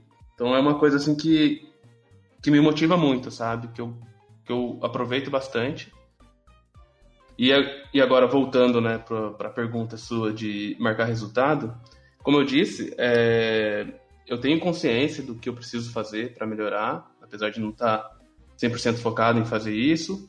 E para quem me conhece aí na, nos grupos de WhatsApp, eu tenho distribuído uma planilha que eu cheguei a montar de resultados, então eu corri atrás da, das planilhas, é, montei ela, automatizei o máximo que eu pude e comecei a anotar meus resultados.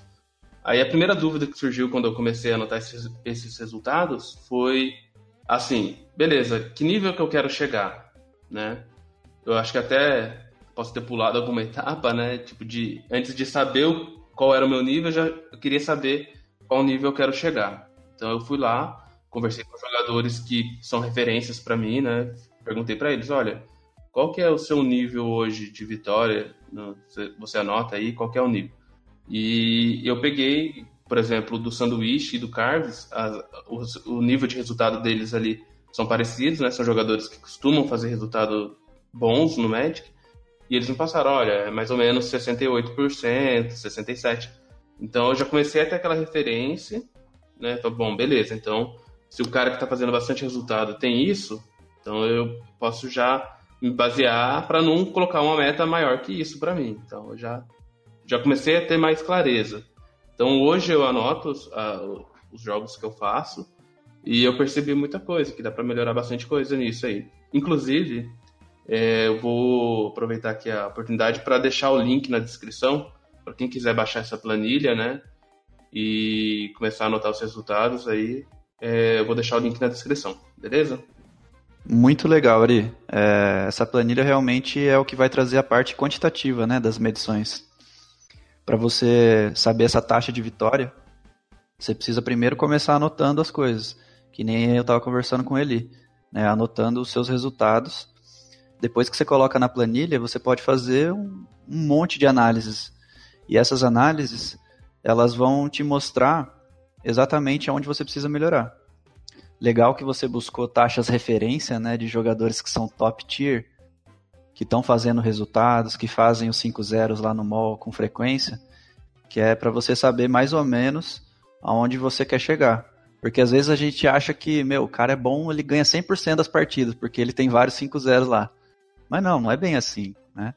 Como você falou, eles ganham duas de cada três partidas, aproximadamente, né? 67%. E isso é uma taxa muito boa, mas também mostra que eles perdem algumas. Mas o mais importante, quando a gente está avaliando esses resultados, é comparar a gente com a gente mesmo. Então, você vê lá que quando você começou a medir, vamos dar um exemplo aí que sua taxa de vitória versus o Boros, com o deck que você joga mais que é o Scred, por exemplo, é de 48%. Né? Você fez as medições lá durante um mês, nos campeonatos semanais, e deu 48%.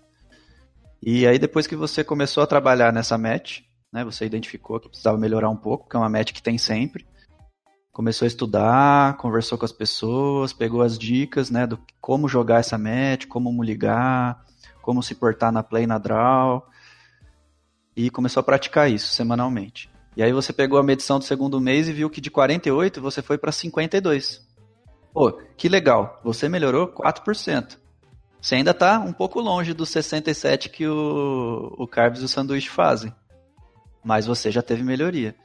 Isso quer dizer que os seus resultados estão vindo baseados no treino que você está fazendo. Então, ou seja, você está no caminho certo.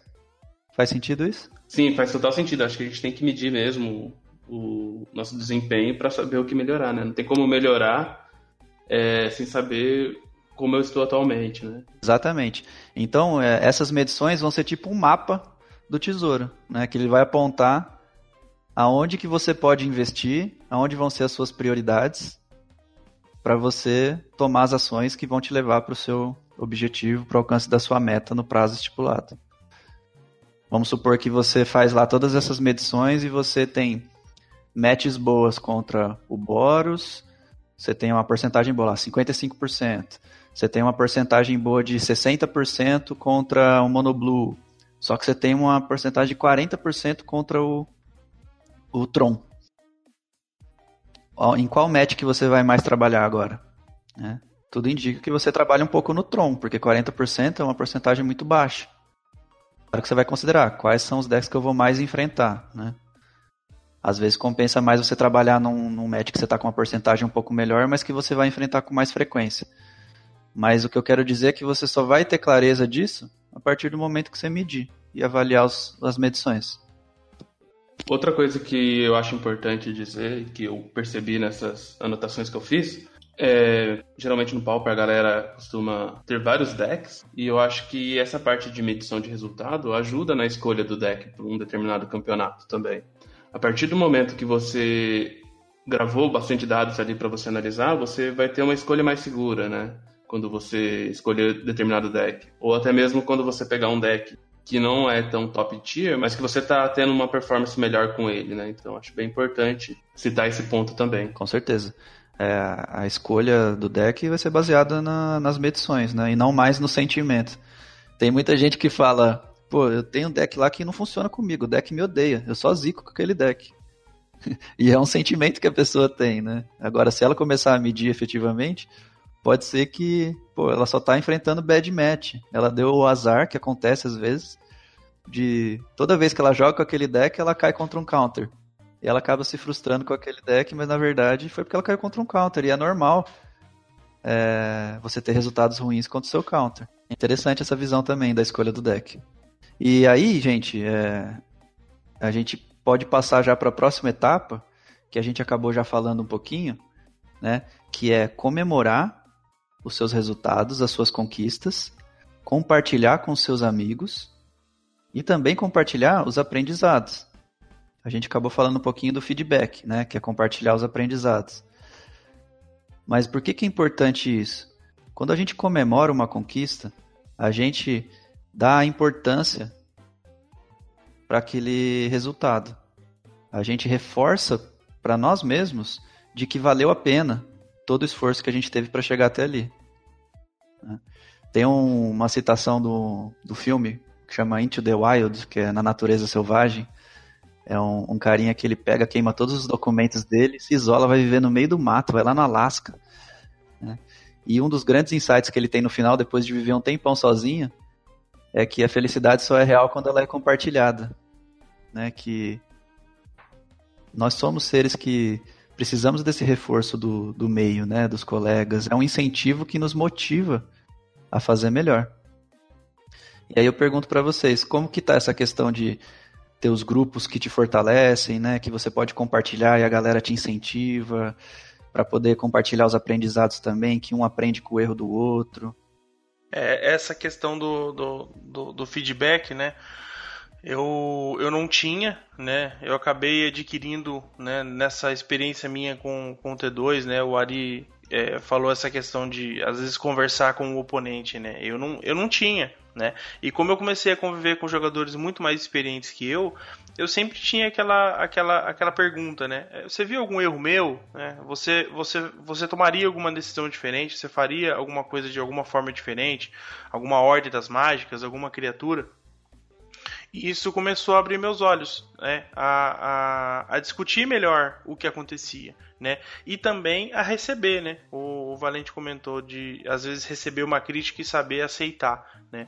É, é, difícil às vezes quando a pessoa fala, puta cara, eu acho que aquele, naquele ponto você errou, cara. Você não devia ter feito isso, você tinha que ter feito isso. O que, que você tinha na mão? Ah, eu tinha tal coisa. É, então, você tinha que ter feito isso porque eu poderia ter tal coisa. Então, acho que assim, esse ponto de você é, receber a crítica é importante, né? Você saber lidar com aquilo, lapidar e realmente é, ter um, um ponto bom a, a evoluir. Agora, em relação ao grupo, né, essa coletividade que, que o Valente comentou, realmente era algo que a gente aperfeiçoou, né, ali do ano passado para cá, é, com criação de grupo do WhatsApp, de realmente agrupar algumas pessoas que, que têm conhecimentos é, grandes, alguns bem mais experientes que a gente, e, e se unindo, né? E trocando as nossas, as nossas experiências, as nossas evoluções e conquistas e às vezes batendo cabeça, né? Não conseguindo resultados bons, né? E, e, e, conversando com essas pessoas e vendo a visão delas, né? Tendo a visão delas do, do, do, às vezes do cenário mais competitivo ou das experiências que eles já tiveram. Então, acho que é, essa, essa, esse compartilhamento realmente, né? E, e, às vezes a comemoração, né? Quando tem um resultado muito bom, quando você realmente conquista um objetivo, é algo que a gente tem começado a fazer entre a gente também, né? E a gente, a gente tem conversado bastante de, desses pontos, dessas às vezes pequenas conquistas e, e, e, eu acho que tem realmente sido um fator que tem é, modificado nossa nossa evolução. Acho que realmente nós melhoramos muito em um ano para cá. É, com esses pontos que, que no meu caso, é, o T2 acabou me trazendo né, algumas visões que o T2 me trouxe, essas experiências com novos jogadores, né? Essa visão competitiva que os outros jogadores me trouxeram e o nosso trabalho, né, Ari? Sim, com certeza. É, acho que logo que a gente começou, né, com esse projeto aí do Pauper View, a gente já começou a conhecer novas pessoas que se identificaram, né, com, com o nosso trabalho e a gente já criou grupos e começou a abrir os olhos, né, em relação a como que era o cenário Pauper no resto do Brasil, né? Então, sim, o que a gente tinha naquele momento era os campeonatinhos que a gente mal e mal conseguia fazer ali semanalmente, né? Tinha semana que não tinha, jogar com seis pessoas, quatro pessoas. Então, queira ou não, o, a nossa evolução era um pouco mais lenta devido a isso.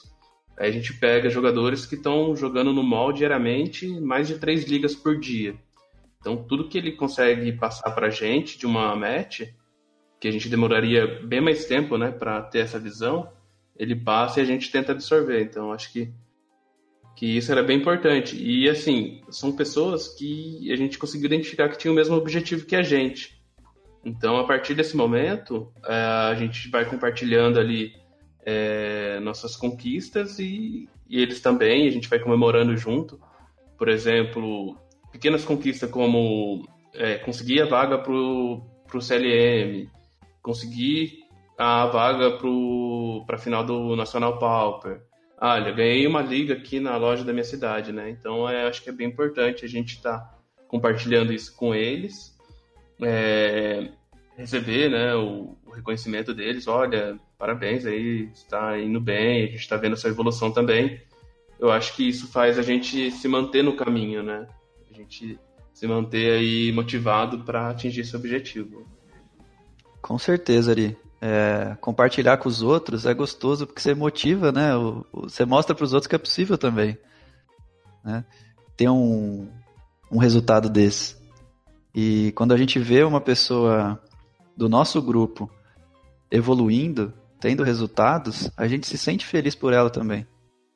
É, e isso motiva a pessoa a, a ver que tudo aquilo valeu a pena. E um negócio que o, que ele falou lá no começo da, da fala dele, sobre a questão de receber feedback, né? Receber uma crítica. Vamos falar de crítica. Tem um, uma frase que você pode se perguntar toda vez que você receber uma crítica, que ela te ajuda a ver só a parte positiva do que está acontecendo ali. Que é, qual foi a intenção positiva que essa pessoa teve ao me falar isso? Se você se forçar no começo a fazer essa pergunta, com o tempo você vai criar o hábito de receber os feedbacks de uma forma muito melhor. Porque a nossa reação natural ao receber uma crítica já é se defender, né? Não, pera, não fiz isso. Você já quer justificar por que, que você fez tal. Mas, é, pelo menos eu vejo que quando a pessoa vem me dar um toque, vem falar alguma coisa, mesmo que ela venha me falar de uma forma assim meio invasiva, sem ter permissão, ela tem uma intenção positiva por trás. Ela quer me ajudar. E a partir do momento que eu penso nisso, eu estou muito mais aberto a aprender e eu estou muito mais aberto a evoluir com aquilo, em vez de já fechar as portas e acabar não crescendo nada. Acabar algumas vezes até criando inimizades com uma pessoa que poderia me trazer muita evolução. Uhum. É, assim, eu me identifico muito com isso, porque eu sempre fui muito receptivo, né, a, a críticas. Então, acho que eu tenho essa visão aí que você comentou, mas eu presencio, eu vejo muitas pessoas que têm essa dificuldade de aceitar uma crítica, sabe? É, então, eu, eu, realmente concordo com tudo que você falou aí. Porque eu vejo isso, sabe? Eu vejo pessoas que tentam justificar o erro, é, falar que top deck, teve sorte, não, porque eu tava jogando em torno disso, sabe? Sim. É, eu gosto de falar que dar e receber feedback é uma arte, né? Nas empresas é, é um ponto muito crítico isso. As pessoas têm muita dificuldade, tanto na forma de expressar o feedback, quanto na forma de receber. E o que eu tento praticar é, quando eu estou recebendo feedback, acolher aquilo. Na hora pode não fazer sentido para mim, mas eu, eu aceito e agradeço a pessoa por estar tá desprendendo um tempo dela para me dar um toque. Porque eu me perguntei que ela, qual a intenção positiva que ela teve. Pô, foi me ajudar de alguma forma, né? Mostrar alguma coisa que talvez eu não tenha visto. E o fato de eu não entender naquela hora é, não quer dizer que o que a pessoa está dizendo não tem valor. Muitas vezes eu escuto o que a pessoa está falando, na hora não faz sentido nenhum. Mas eu luto contra aquela vontade de querer me justificar. E muitas vezes depois faz total sentido o que a pessoa me falou, porque eu parei para analisar com um outro olhar. E aprendo muito mais com isso. E também, né, na hora de dar um feedback, a gente pode ser um pouco mais gentil. É, em vez de. Eu sei que a intenção é ajudar, mas às vezes a gente fala de uma forma um pouco direta demais ou um pouco invasiva, que pode parecer grosseria ou que a gente se acha melhor que o outro, né? Então, uma forma legal de você dar um feedback é sempre começar com a parte positiva. Pô, legal, cara, você jogou muito bem. Gostei dessa dessa jogada que você fez. Mas será que naquela jogada você não poderia ter feito de uma forma diferente? Eu tinha um negócio na mão aqui e no seu lugar eu jogaria contornando isso. Você chegou a considerar? Né? Veja que faz total diferença a forma como eu abordo. Em vez de falar, oh, naquela jogada você jogou errado. Você devia ter feito isso isso.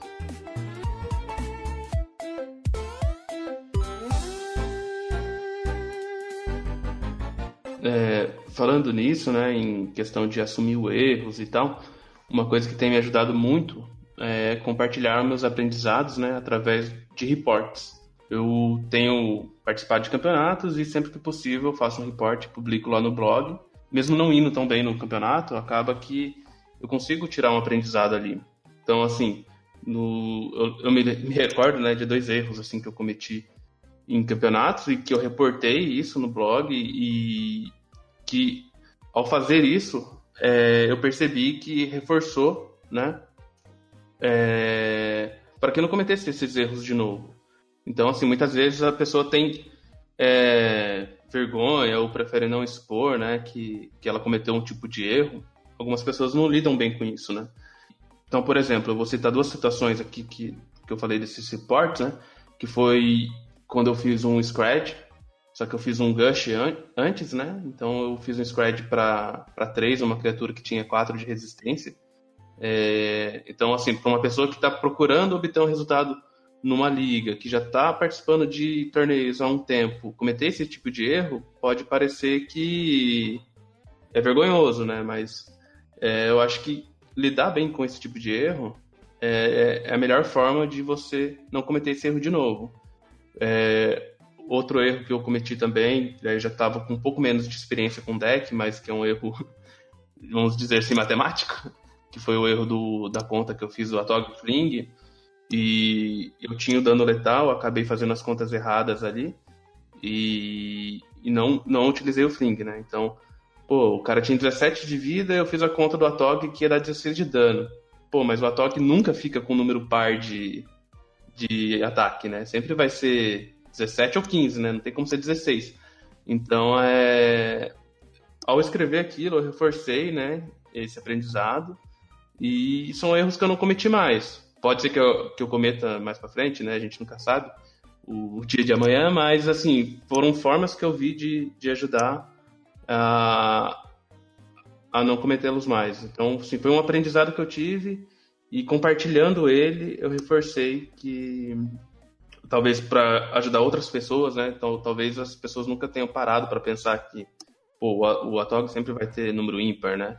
Eu nunca tinha parado para pensar nisso. É uma coisa óbvia, mas que, que se você não está ali lidando com aquilo o tempo todo, né? Você acaba não, não se atentando. É, é aquilo que eu falei no começo, né? Às vezes eu era um jogador um pouco desatento. Hoje, toda vez que eu vou fazer um scred, eu conto meus terrenos nevados, sabe? E tento pensar isso. É, virou um hábito contar os terrenos nevados.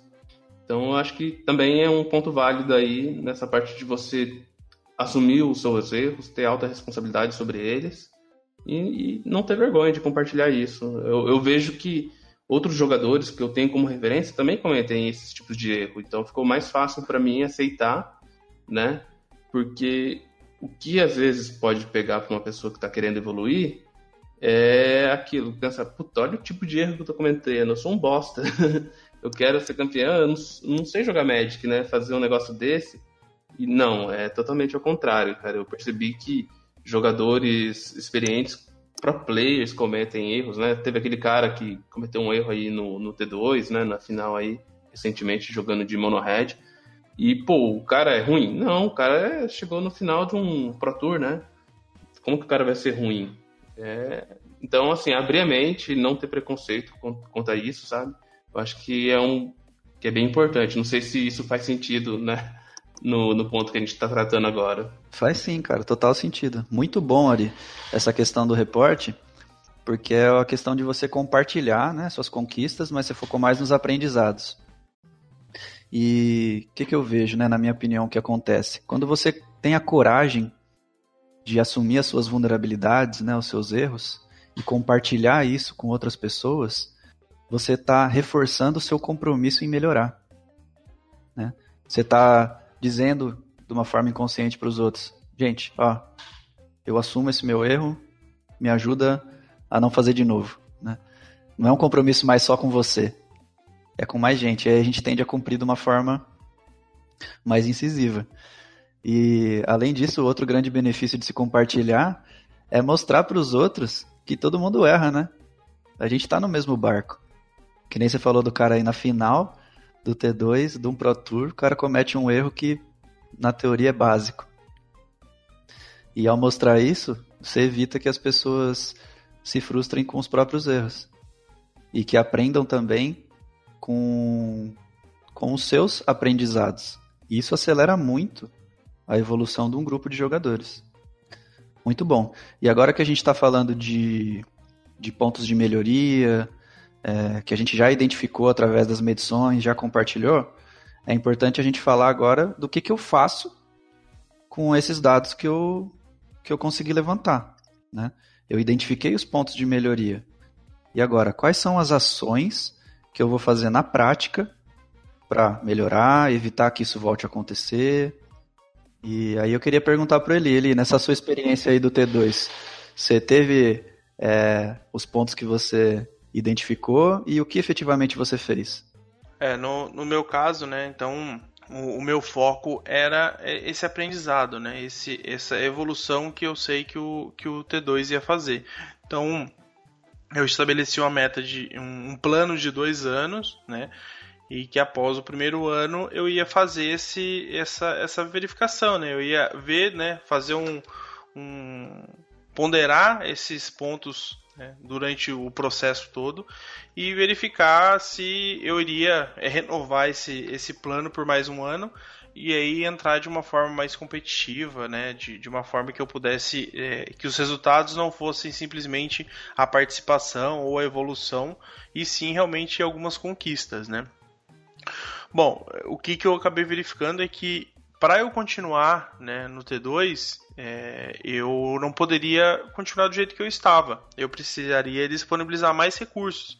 Eu precisaria investir mais tempo e mais dinheiro para conseguir, por exemplo, é, ter um deck melhor, né, ter mais algumas cartas, ou, por exemplo, ter dois decks que fossem competitivos e aí eu pudesse estar tá variando os decks de acordo com como é que o, o andamento da rotação né, é, ia, ia acontecendo.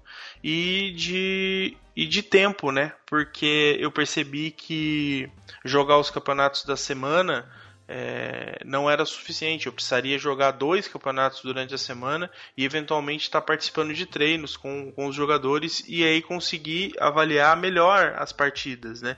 Então, é, vendo tudo isso, vendo o que, que eu precisava fazer, eu, eu, eu vi realmente o que era necessário para fazer, eu, né, por alguns outros pontos, né, que aí eu tracei o que eu precisava fazer e a minha realidade, né? Então, eu basicamente é, seria o elo com o começo do ciclo novamente, né? De avaliar o, o meu estado atual. E eu percebi que se eu fosse investir mais tempo e mais dinheiro, eu precisaria modificar mais coisas na minha vida. E esse ponto que eu estava quando eu tomei essa decisão, é, o projeto do Pop View já tinha evoluído, né? Nós já tínhamos mais compromissos a cumprir com gravações de podcast, né, com nossa agenda de, de artigos. E eu também acabei entrando no Hack dos Cast, né? Que também tem um compromisso semanal que ele aborda notícias, então é, é um negócio bem cíclico e tem que ser constante. Então isso começou a exigir muito do meu tempo. E eu não poderia, eu teria que, né, como o Valente comentou de prioridades, né, eu teria que escolher outras prioridades para conseguir entrar e investir melhor no T2. A questão do dinheiro foi o que? Eu vi que para isso eu teria que sacrificar outras coisas, sacrificar os outros compromissos, né, meu com a minha esposa, por exemplo. Eu não poderia é, sair tantas vezes se eu quisesse ter dinheiro para isso. E, obviamente, eu escolhi manter o que eu tenho com, com na, na, minha vida particular. Né? Então a minha escolha foi realmente sair do formato, né? é, parei de, de, de, jogar o T2 e mas eu comecei a verificar outras coisas. Então, com o tempo e recursos que eu tinha disponibilizado para o T2, me sobrou mais tempo para o quê? Para o Pauper. Né? Então eu comecei a jogar mais Pauper, comecei a inserir rotinas de, de, de, de treino e de consumo de conteúdo do Pauper. Né? Então, é, claramente eu consegui reinvestir esse recurso. Isso sem considerar a questão da evolução, né? É, a gente, eu com a gente sempre comenta desses pontos de evolução, o, o que eu aprendi e hoje, por exemplo, eu consigo ajudar novos jogadores, no, no, no, Pauper, né? Consigo tirar mais dúvidas sobre regras básicas do, do Magic, que antes eu não conseguia formular uma forma de, de, de explicar isso para a pessoa, e hoje eu consigo. Né? Então eu acho que é, esses, esses pontos que eu conquistei e que me fizeram melhorar muito como jogador fizeram uma grande diferença, mas eu achei melhor é, acabar separando isso aí e saindo do, do, do, do, T2, né? Eu acho que isso mais ou menos explica a, a condição, né? Fecha o ciclo aí que eu acabei passando, né, Valente? Legal, exatamente. É... E, e tá tudo bem, né? Você identificou que o que você queria lá no começo, que era, me corrija se eu estiver errado, mas era desenvolver um, uma noção melhor do ambiente mais competitivo, se envolver com jogadores melhores, é, com mecânicas e arquétipos diferentes, você já tinha é, conquistado de alguma forma né, essa experiência. E aí você colocou na balança, pô, meu objetivo era melhorar no Pauper. E para eu aprofundar mais ainda no T2, eu vou ter que deixar de lado um pouco o Pauper. Não faz tanto sentido. E contando os outros fatores, né, de questão financeira, de tempo com a família, tudo, você resolveu fechar esse ciclo e aplicar tudo que você aprendeu no T2 para o Pauper. É maravilhoso. Isso sim é agir nos seus pontos de melhoria. E agora você se encontra num estado melhor, num, num estado atual melhor do que você estava quando você começou. Tá uhum. Tá correto? Não, exatamente, exatamente. Eu vi, eu, eu consegui, é, mesmo com alguns erros né, no, no, no percurso, eu consegui, é, eu vejo que eu consegui atingir o objetivo principal que era melhorar no Pauper. Então hoje eu consigo, eu consegui resultados mais significativos. Né? Eu, eu, eu preferi, no primeiro momento, trazer uma bagagem maior, maior e a partir de agora que eu né, me consolidei melhor, consegui assim agora traçar planos para o Pauper, né? objetivos concretos de, de, de conquistas ou de, de, de melhorias no, no, no, Pauper especificadamente. Maravilhoso. É isso aí mesmo. Então, o que, que a gente faz nessa etapa? Né? É avaliar o que deu certo no nosso plano, avaliar o que não deu tão certo, o que, que a gente pode melhorar, o que a gente pode mudar e ver se ainda faz sentido, né? baseado nos nossos objetivos aonde a gente quer chegar. Às vezes muda e tá tudo bem. E é legal a gente ter noção que são ciclos. E se a gente seguir nessa pegada de estar tá sempre fazendo esse processo, né, de ver meu estado atual, definir meus objetivos e metas com clareza, de ver um planejamento para eu conseguir alcançar isso, trabalhar na minha força de vontade para desenvolver disciplina, né, nos meus novos hábitos, medir os meus resultados, comemorar minhas conquistas, compartilhar os aprendizados com os meus colegas e agir em cima disso, se eu fizer isso de forma cíclica, imagina aonde que eu consigo chegar, né? O tanto que eu vou conseguir evoluir. Se todo dia eu for melhor do que eu fui ontem, não tem limites para onde eu posso chegar. Né? E isso, esse processo todo é ter autorresponsabilidade. É você assumir as rédeas da sua vida, você assumir as rédeas do, do seu desempenho como jogador de Magic e fazer o que você pode, o que está sob o seu controle, para você evoluir. É, queria fazer um comentário aqui, né, sobre algumas coisas que você disse, principalmente sobre é, chegar nesse ponto do, do, final do ciclo, né, e analisar e ver se você não atingiu, beleza, ok, não tem problema. Né, eu acho que é bem isso. Por exemplo, é, a gente está chegando aqui no final do episódio, né, do podcast. É, tudo que a gente conversou aqui serviu para abrir meus olhos sobre os meus próximos passos.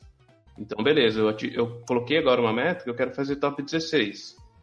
É, mas lembrando que o meu objetivo, né, que, que me levou a tudo isso é melhorar como jogador.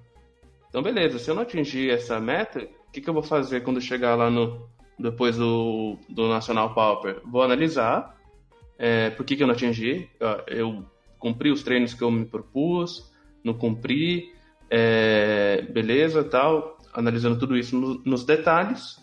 Vou ver se eu vou continuar com uma meta parecida para sei lá, para o próximo CLM ou para o próximo Nacional mas eu vou ver o que, que isso me trouxe é, no objetivo principal, que era melhorar como jogador. Melhorei ou não valeu nada a pena eu ter feito isso, né? Eu acho que com certeza vai ter, vou ter melhorado e ok, não atingi a meta, mas pelo menos eu fiz o melhor que eu pude para atingi-la. Ou, ou não, eu não fiz, né? Então, fazendo isso dessa maneira, a gente tira aquele problema de se frustrar, né? Que a gente conversou ali um, pouco antes, e também tira aquele sentimento de, pô, não estou fazendo nada para atingir meu objetivo ou, ou eu tô, não tô, eu tô fazendo nas coxas para atingir meu objetivo.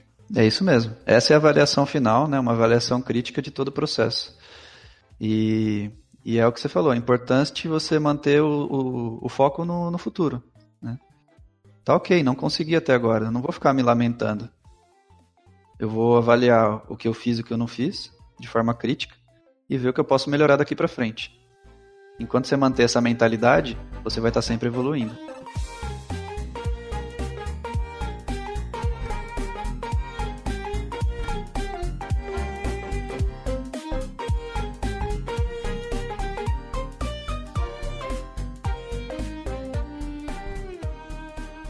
Está chegando agora na parte final né, do, do nosso podcast.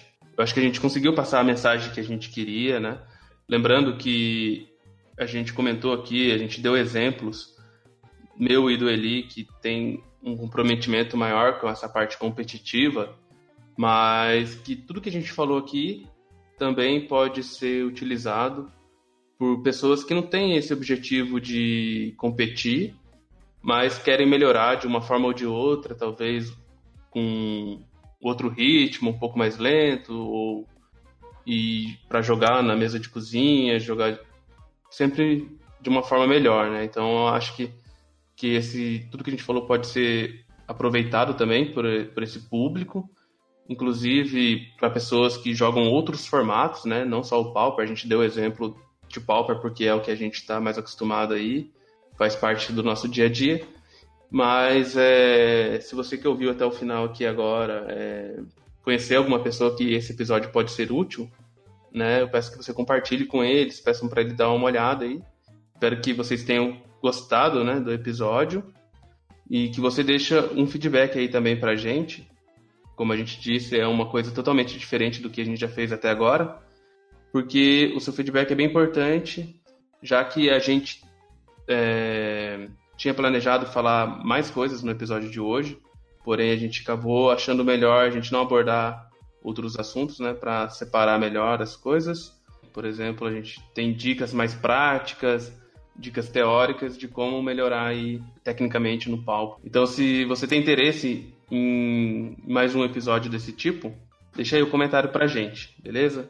Agora eu queria agradecer novamente ao Lucas por ter participado aqui com a gente, por ter disponibilizado esse tempo. Eu acho que o episódio ficou muito bom, espero que a galera curta. É, muito obrigado aí, Lucas, e espero que você volte novamente aqui com a gente para a gente falar mais aí sobre Pauper e evolução no Pauper em geral, beleza? Beleza, Ari. É, gratidão, cara. Foi um prazer enorme estar aqui conversando com vocês. Foi um papo muito gostoso e espero que a gente possa ter trazido alguns insights né, para as pessoas que querem evoluir como jogador. Não precisa ser competitivo, como você falou, né, mas que querem tirar mais desse jogo que é, que é o nosso hobby, a nossa paixão. Eu fico à total disposição também para conversar com quem quiser, esclarecer algumas dúvidas que forem deixadas aí no, nos comentários. E se quiser também deixar meu e-mail, meu Instagram, é, vai ser um prazer conversar com a galera do Pauper View tranquilo, a gente vai deixar aí o seu e-mail, seu Instagram, tudo na descrição do episódio. Bom, então eu quero agradecer também, Valente. Acho que a gente é, tem conversado bastante né, sobre, sobre esses temas, né, de uma forma que a gente conseguisse trazer, né, ser mais eficiente na, na, na, nesses conteúdos. Então, acho que essa forma que a gente dividiu aqui ficou bacana. Nós conseguimos né, dar exemplos e citar e explicar exatamente cada, cada ponto. E o seu conhecimento e experiência né, na área de, de coaching, de empresas, é, ajuda demais né, a absorção desse, desse conteúdo. E, claro, a sua experiência como jogador de Magic, que a gente já, já agradeceu aqui várias vezes. E espero que o pessoal goste e o Valente volte aí para explanar mais coisas aí. Tamo junto, Eli. E bora evoluir como jogador.